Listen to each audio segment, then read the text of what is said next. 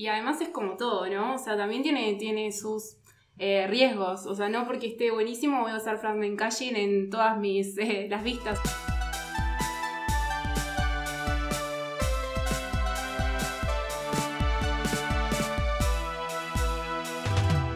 Hola, buenas tardes. Estamos en un nuevo episodio de Talking Roots. Mi nombre es Belén Remedi.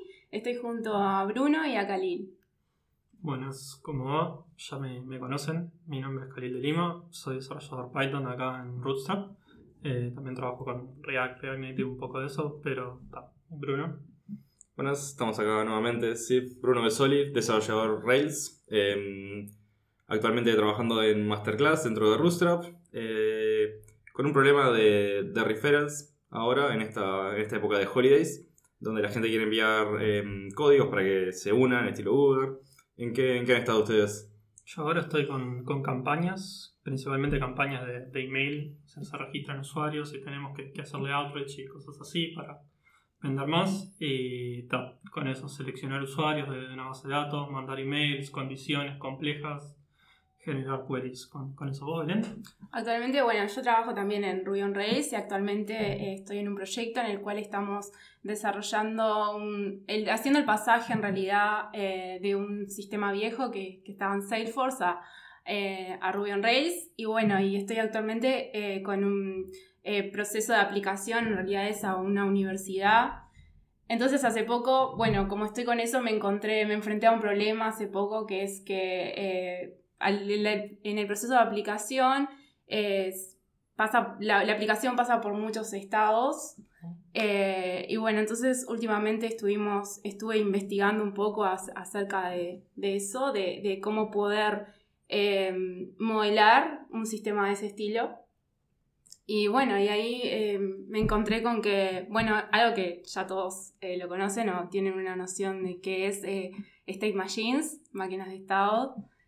Eh, ustedes obviamente ya la han sentido nombrar y en su seguramente en Python eh, también se puedan implementar. Tuve, tuve que hacer un par de veces. Eh, nunca los había visto así en, aplicaciones tipo Enterprise, donde había visto sí máquinas de estado y que se usan extensivamente, por ejemplo, en el desarrollo de, juegos. Que o sea, necesitas modelar condiciones distintas, yo que sé, personaje salta y tiene controles distintos en el aire que en el piso eso es una máquina de estado y es la solución que tenés. Y, pero ahí en ese, en ese entorno tipo Enterprise, que, ¿cómo lo modelas? Porque aparte de ahí, o sea, tenés como una capa de persistencia ahí que, que también está vinculada al estado, o sea, y no, no todo. O sea, es como un modelo que pasa por diferentes situaciones que, y tiene diferentes, no solo atributos, supongo, sino que. Sí, sí, tal cual. O sea, el caso típico es el que he visto más, digamos, es el de una orden de compra. Incluso ya una vez me tocó hacer algo eh, usando, bueno, una gema conocida en Ruby, AASM. Eh, pero sí, o sea, ese es el caso típico que he visto. En este caso era otro, otro modelo, no era una orden, es una aplicación, pero también en cuanto a complejidad de transiciones de estados y eso era muy similar.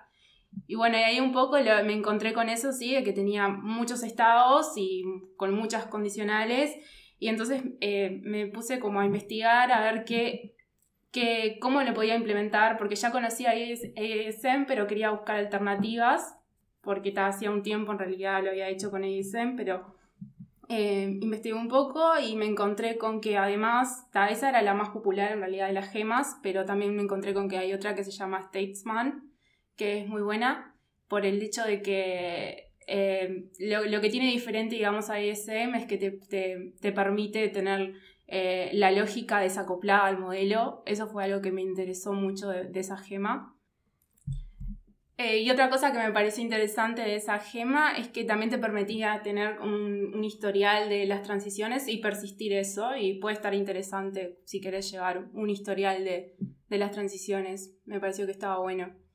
La historia está muy buena, la verdad, no, lo había visto. Lo que vi que ASM te, ASM te desacoplaba mucho de, o te implementaba mucho esa parte de todo lo que tiene las State Machines, ¿no? Que no solamente es un estado que pasa de un lado hacia otro, sino que también tiene hooks, eso de, por ejemplo, cuando pasa un estado de este estado a este, yo quiero que, que se mande un email o cosas del estilo. El gran problema que sí siempre tuvo es eso que mencionás, que otra gema lo mejora, que te, acopla mucho. Por ejemplo, el hecho de mandar un mail no debería ser hecho en el modelo, eh, según mandan las prácticas buenas de Rails y, cosas del estilo. Además, es un problema muy interesante justamente por eso, ¿no? Que en sí es muy, muy parecido en todos lados, pero a veces muy diferente. Los estados cambian y sobre todo de qué estado a qué estado se puede cambiar.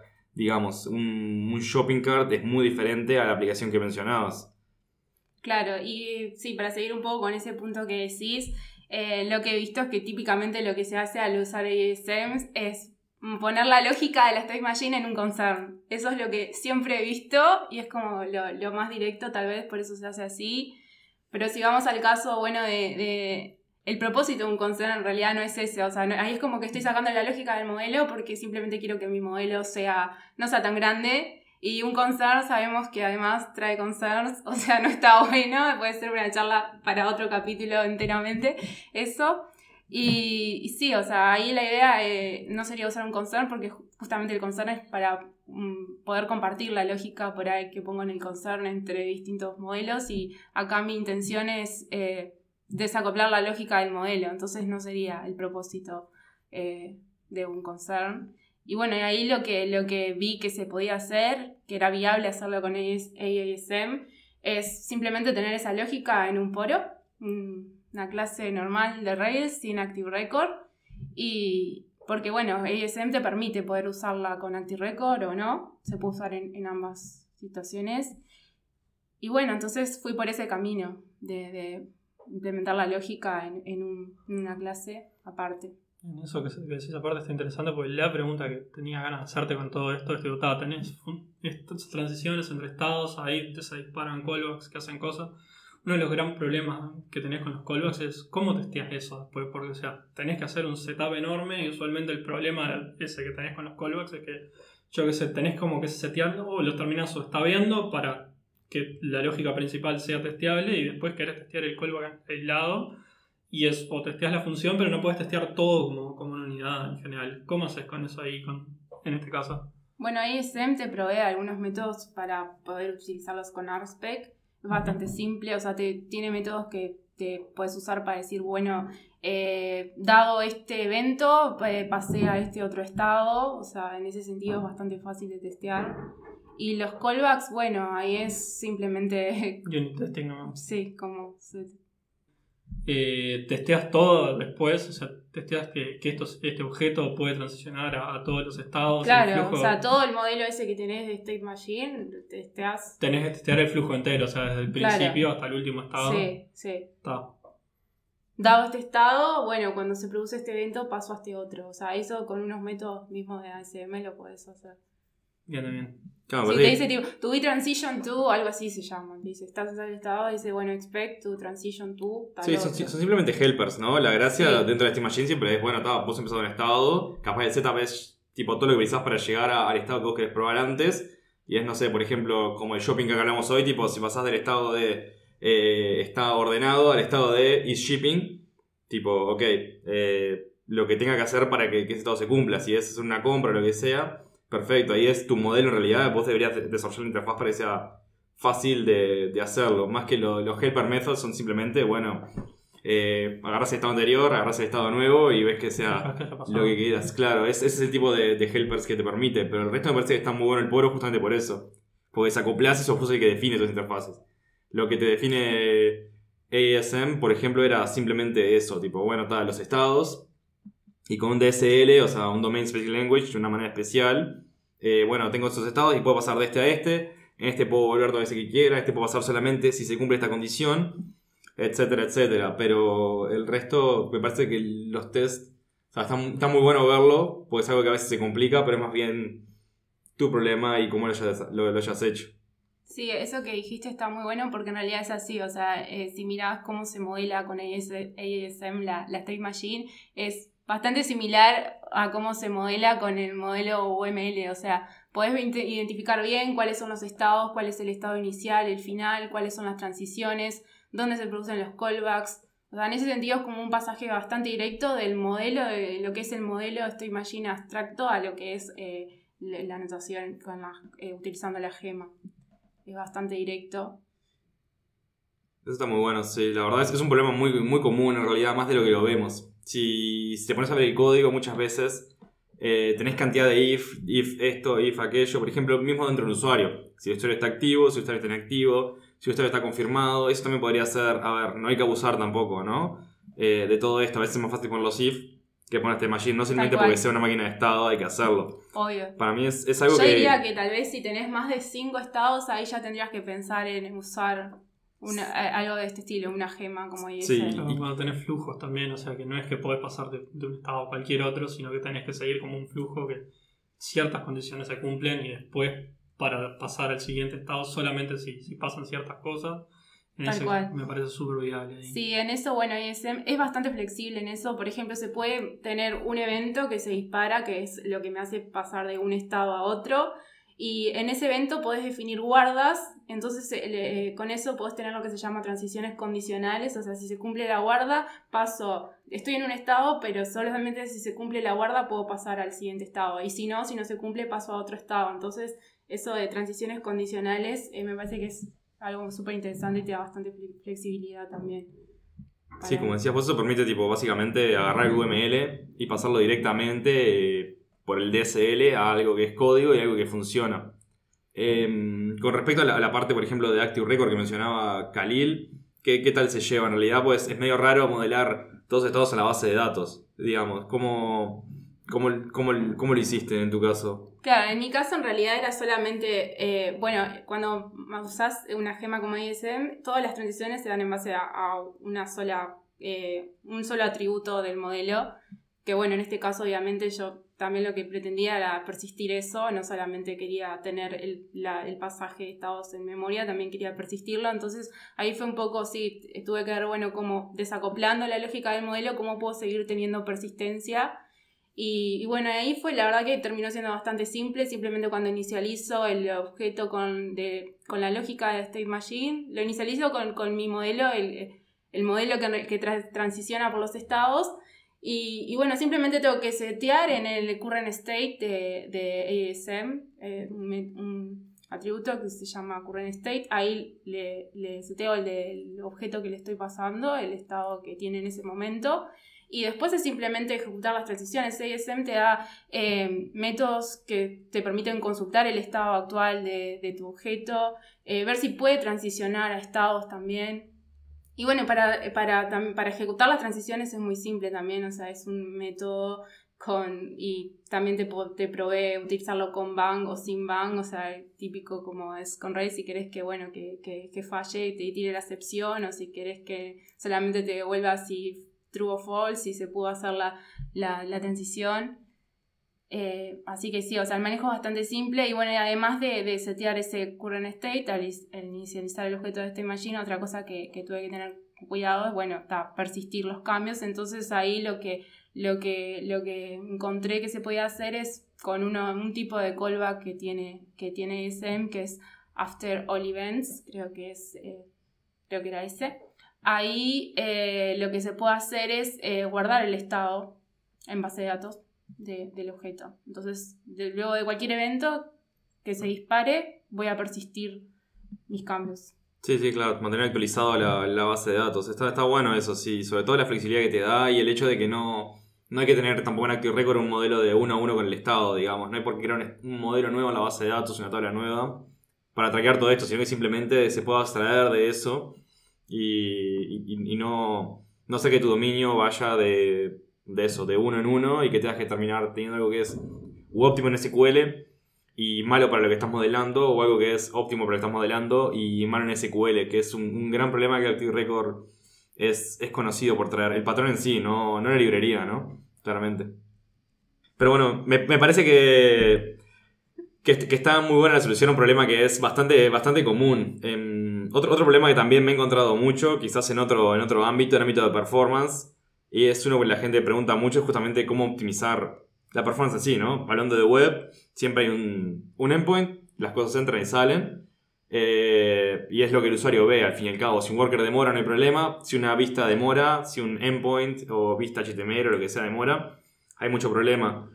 em, porque lo va a percibir directamente el usuario. Ahí creo que una, una técnica que yo siempre he recomendado, que, que, me gusta mucho y me parece que es la solución a 99% de los problemas, es caching. Siempre que alguien pregunta cómo mejorar la performance, la base de datos, índices, la primera es cachear lo que puedas y vas a mejorar la performance en un, no sé, 100, 1300%, mejorar 13 veces la performance, 2, 3, 4, lo que quieras. No sé si están de acuerdo, si hicieron encontrar lo mismo. Sí, eh, hace poco, bueno, no hace tan poco en realidad, pero sí queríamos mejorar la, la, performance en ese sentido y lo que se nos ocurrió que hacer, y que la verdad yo no conocía hasta ese momento eh, que existían Rails, que Rails ya venía con, con, eso, es Fragment Caching me pareció que, que, está muy bueno porque bueno, ahí no, no, no te permite no callar la, la, la, página entera, sino que puedes elegir qué fragmentos callar.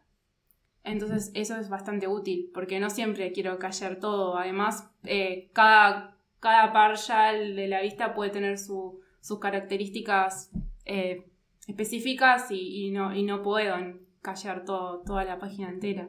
Sí, también pega muy bien con el, con la metodología de Rails de tener muchas, parchas, ¿no? El fragment caching justamente puedo ir viendo pequeñas partes y lo que, lo mejora sobre todo es que el caching tiene el gran problema de que cuando entras en un cache miss, que es lo que se le llama cuando no, está guardado en cache, digamos, por ejemplo quiero ver mi perfil y entro y, y ok, eso está cacheado, pero yo cambio mi username, por ejemplo, y me descachea el perfil, claramente, porque tiene que, que, invalidar lo que antes tenía. La vista tipo no es, no es, más, no es más válida.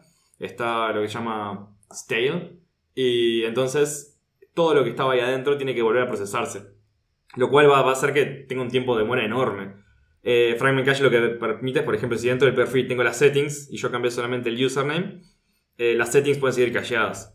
Es un, un, ejemplo trivial, ¿no? Pero cuando estamos hablando de, por ejemplo, también cosas como JSONs, donde tengo eh, modelos gigantescos, GraphQL, por ejemplo, eh, la gracia es ir cacheando de a poco los resources nesteados. Por ejemplo, tengo user con muchos to-dos, que es el típico ejemplo, o post con muchos articles, con muchos comments, perdón. Cachear cada comment por separado. Entonces, si uno cambia, eh, si el post cambia, tiene que variar el comment. Si el comment cambia, perdón, si el post cambia, no tiene que variar el comment. Si el comment cambia sin variar el, post, pero el resto de los comments puede ser cacheados, digamos.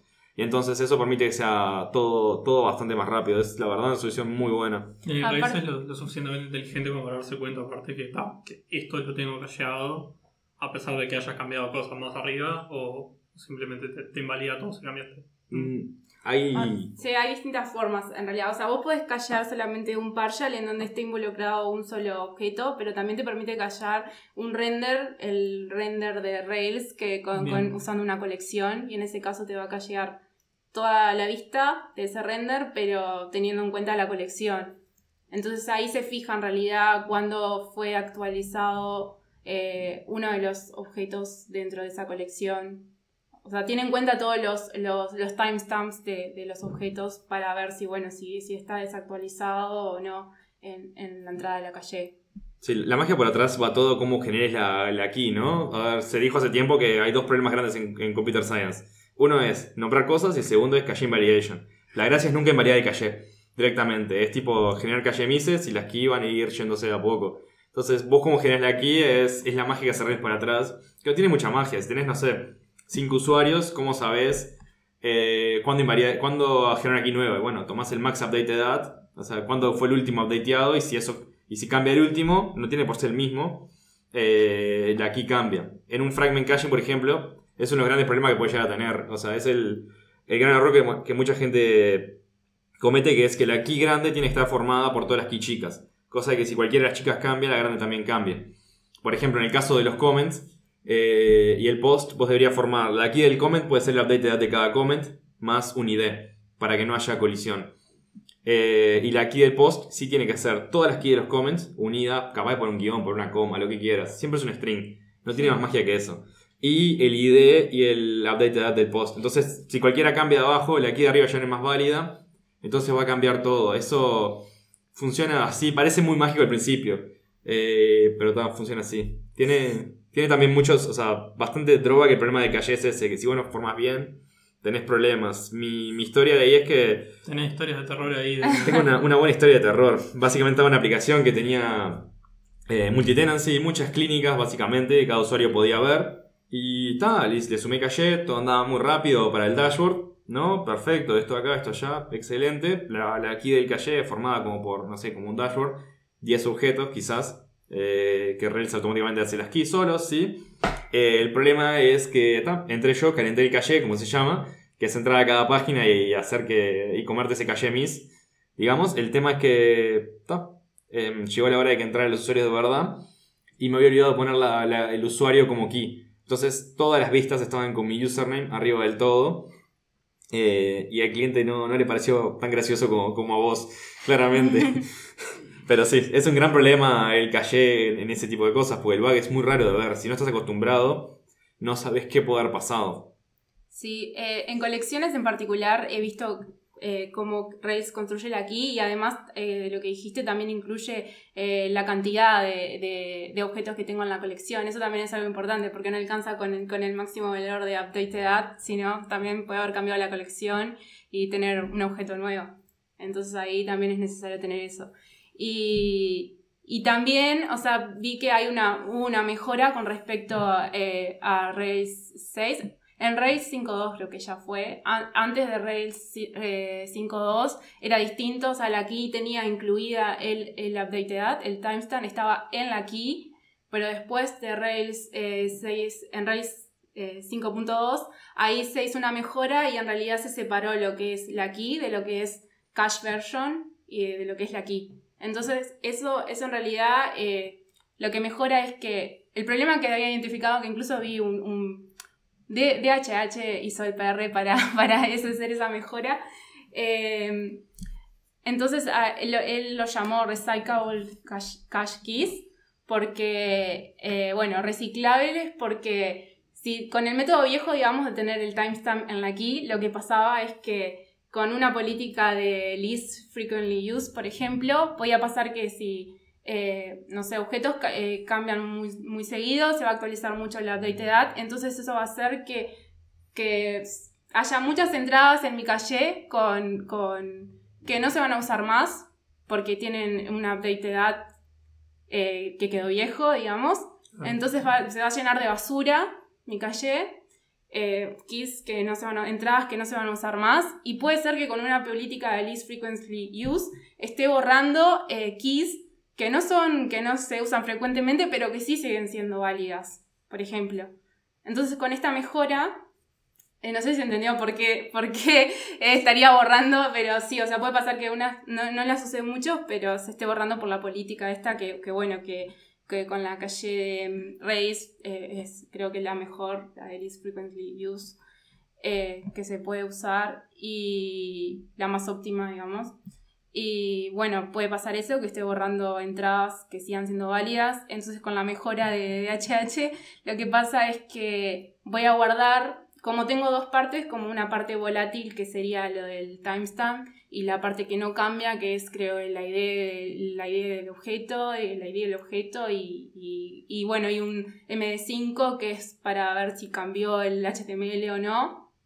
Eh, entonces como lo separo en dos partes, en realidad cuando cuando quiero saber si, si, si se tiene que invalidar la entrada o no, se fija por un lado en eso, en la parte estática, y por otro lado en el, en el, en el timestamp que se guarda en la entrada de la calle.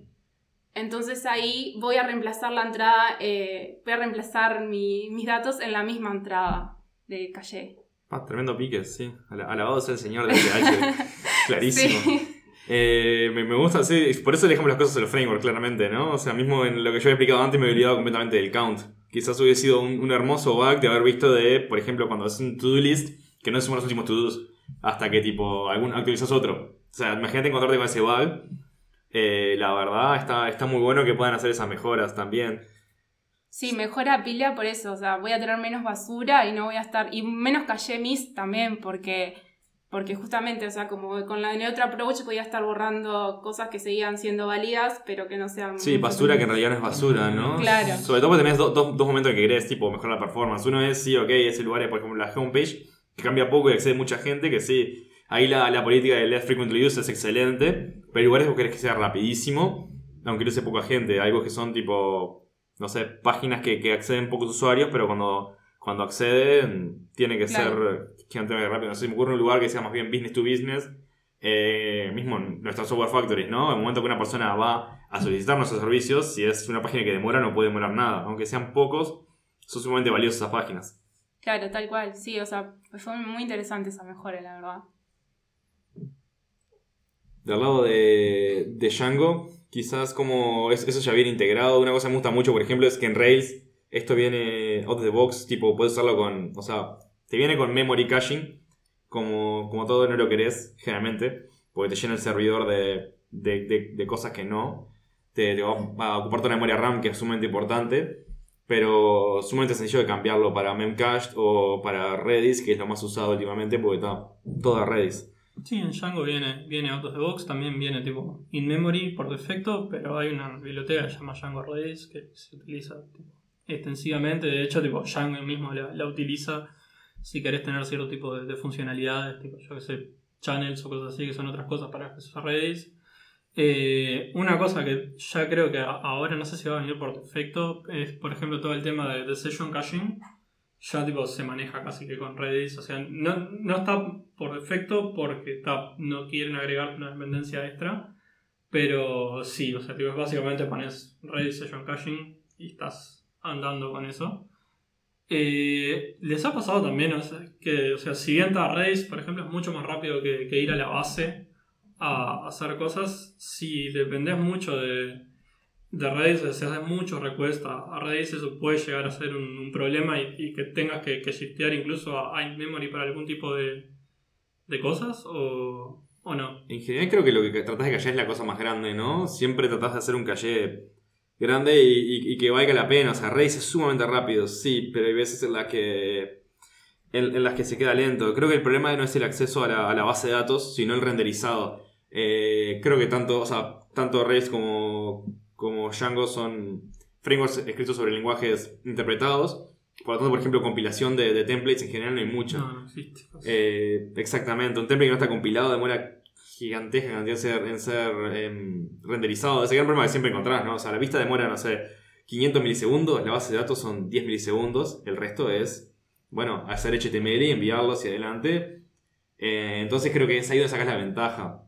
He escuchado momentos en que sí, la gente tiene que, pasar a memory storage, pero son historias de, compañías gigantescas que precisan mucha velocidad y por cosas chicas. Quizás si estás buscando un objeto, digamos, uy, son chicos, si no te conviene a orden raíz, puede hacer más rápido esta memoria. Y de verdad tienes que tener esa necesidad de acceso muy, muy rápida, ¿no? Que también serializar y deserializar es algo que, te va a matar si querés usar el objeto. En general lo que se hace es agarrar el string y se lo mando a la, al cliente del browser directamente sin saber lo que estoy mandando en sí. Vos confiás en que eso es un HTML también, ¿no? Claro. Sí, claro. Eso, aparte de ser, yo, me acuerdo que había visto una charla hace un tiempo que decía que tratar redes es tan rápido que uno se olvida que está haciendo request por, la red ahí, por ejemplo. Y, que tal, que si uno hace mucho request por, por la red, eso termina siendo lento al final del día. Porque ta, tenés. O sea, no porque Redis sea lento, sino porque ta, el internet es lento en general. Y ta, en ese sentido, a veces, por ejemplo, tenía el, gran problema también con, con eh, guardar memoria, y es algo que hace poco leí, es sobre todo la, parte de nodos, de cómo controlas todos tus, servidores. Si vos, por ejemplo, tenés un servidor con tres cores ¿no? en el procesador, vos pensás en realidad tres procesos corriendo. Vos tenés tres web servers, cuatro, sí, dije tres. Dije tres web servers, entonces tres, tres core, tres web servers corriendo. Eh, esos web servers no, no, comparten memoria. O sea, si vos, si vos haces la request, vas a caer en un web server diferente cada vez. Entonces vos tenés que tener la memoria en cada uno de ellos. Es un gran problema con lenguajes como Python, Node, eh, Ruby, otro lenguaje tipo Java, Dios no lo quiera, pero Java no lo tiene, por ejemplo. Con sí puedes usar los cores de la máquina. Eh, Ruby obviamente puedes usar JRuby, ¿no? Em, tampoco, no lo quiero. Pero, pero, claramente es solución del problema. En mi caso prefiero toda la vida llevarme un Redis y como, como también dicen, un problema de escalabilidad es un muy lindo problema para tener. Si es el único problema que tenés, estamos bien. Y además es como todo, ¿no? O sea, también tiene, tiene sus eh, riesgos. O sea, no porque esté buenísimo voy a usar fragment caching en todas mis eh, las vistas. O sea, hay muchas cosas como por ejemplo eh, I18N. O sea, si tengo I18N tengo que tener cuidado de no estar callando el contenido en determinado lenguaje nada más. Entonces ahí ah. hay que entrar a ver, bueno, cómo construyo la key Y en ese caso se puede, se, puede solucionar fácil si incluyo eh, el local en la key, podría ser. Entonces ahí la key ya... Pero si te olvidas una vez, claro. la gente va a ver cosas en italiano. Eh, sería divertido. También está el riesgo con los experiments. Cambia la versión de mi experiment y ¿qué pasa? O sea, ahí también tengo que el contenido va a quedar stale. Eh, necesito... Otro, otro gran problema. Sí, claramente, o sea, la construcción de aquí es un, tema que no es delicado. O sea, parece, parece muy fácil al principio cuando, cuando empiezan a, haber más variantes. O por ejemplo, un PDR, o sea, que agregue algo, un cambio chico, pero si eso no está en la key de arriba, eh, la data se va a ver mal. Puede ser problemas muy, muy graves, ¿sí? Donde, donde no tenés problemas de performance, no está bueno buscarse problemas de mantenibilidad y problemas de bugs, ¿no? También tenés problemas con los, con los tests. Puede testear algo en caché es bastante complicado también. Tenés que desactivar lo mismo, o sea, el caché tiene que ser inteligente para darse cuenta en test. Por suerte los frameworks se dan cuenta. Pero donde te queda algo cacheado, mismo memorization, que también es un, caché en memoria, digamos, si se lo quiere decir, eh, que es básicamente asignarle a una variable privada, a una clase, un valor una la primera vez y la segunda vez consultarla. Parecía un singleton, pero por método, digamos, como analogía. Eh, también tenés ese problema de que a veces te quedan los datos ahí y no puedes moverlos. O sea, bueno, si estás probando una request, le cambias los valores y la request no cambia. Bueno, estoy haciendo test, preciso que todo esto no ande para acá, pero entonces no lo puedo probar para producción. Digamos, son difíciles hacer los test de caching. Sí, y también, no sé, puede pasar que te encuentres a un problema de ese, que bueno, quedó algo mal callado y bueno, querés como apagar fragment caching eh, global, digamos, para todo. Bueno, ahí también, o sea, hay opciones y creo que con, con eh, es bastante simple, hay una variable, se puede configurar una variable de entorno global. Y ya te queda desactivado. Y bueno, sí, pero igual eh, en realidad no están así, o sea, tienen, se puede configurar la variable de entorno, pero bueno, tienes que asegurarte de eh, poner esa variable en, una opción que tiene el método cache, que, bueno, que le puedes indicar si querés que esté funcionando o no. Y bueno, con esa variable de entorno podría ser como un mecanismo de poder apagar fragment caching eh, en general, para todo. Sí, sí, ahí incurres de vuelta en problemas de performance que no está bueno. Te puede, te puede estar muy mal o las cosas, ¿no? Pero todo. Em, Está muy bueno igual cómo, cómo está implementado ahora. No sé si a mí, pero me siento un abuelo, pero antes, en Rails 3, eh, el, el, el caching se hacía más con sweepers, se llamaban. Que básicamente observers, que cada vez que cambiabas un modelo, manualmente vos decías qué X borrar y qué X no. Es ahí de que viene, manualmente. manualmente. Es de ahí que viene la frase esa de que hay dos cosas difíciles. Invalidar caché manualmente es muy difícil. O sea, por ejemplo, update el user, el observer lo hace una callback, digamos, otro modelo, otro, un poro aparte, eh, y ahí tiene que ir, bueno, yo tengo estas keys que tienen relación al user, pero tenés que saberlas todas, y quizás a veces las keys compuestas por otros modelos, a saber los otros modelos, por ejemplo, la setting del user va a ser user.settings, pero ¿qué pasa si tengo que actualizar un post del user? Tengo que tratar todos los posts de él también, ir guardando key por key, solamente porque el usuario updateó el, username y tiene que mostrarse diferente. Eso era, está muy bueno también ver esa, esa evolución. Sí, sí. No, una locura tener que hacer todo eso, Manuel. Imposible. Era, un lindo, lindo problema para tener. Pero bueno, me parece que, que, hemos mostrado soluciones a, a, dos problemas bastante comunes y, y que espero que, resulten útil para quien, quien esté escuchando. Sí, en dos áreas bastante distintas, pero bueno, bastante útiles las dos opciones. Y bueno, eso, eso es todo por el, por el podcast de hoy. Eh, espero que lo hayan disfrutado y nos vemos en, en otra edición. Nos escuchamos. Bueno, chao.